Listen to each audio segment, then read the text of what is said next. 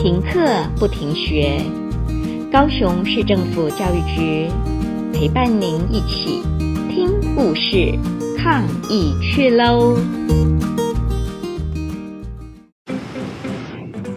！Go away, Big Green Monster by Ed Emberley，由永芳国小英语老师 Peace Karen 录制。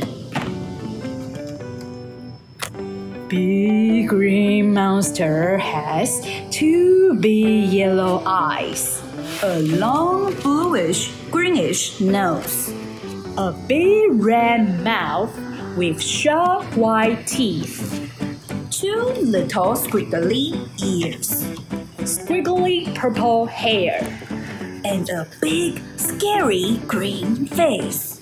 But you don't scare me! So, squiggly purple hair.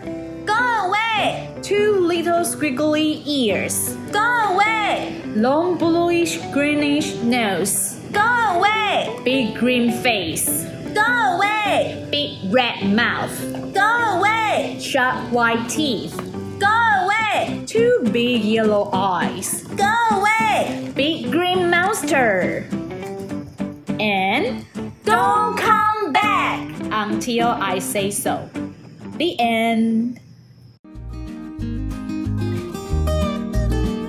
故事听完了，亲爱的小朋友，听完故事以后，你有什么想法呢？可以跟你亲爱的家人分享哦。欢迎继续点选下一个故事。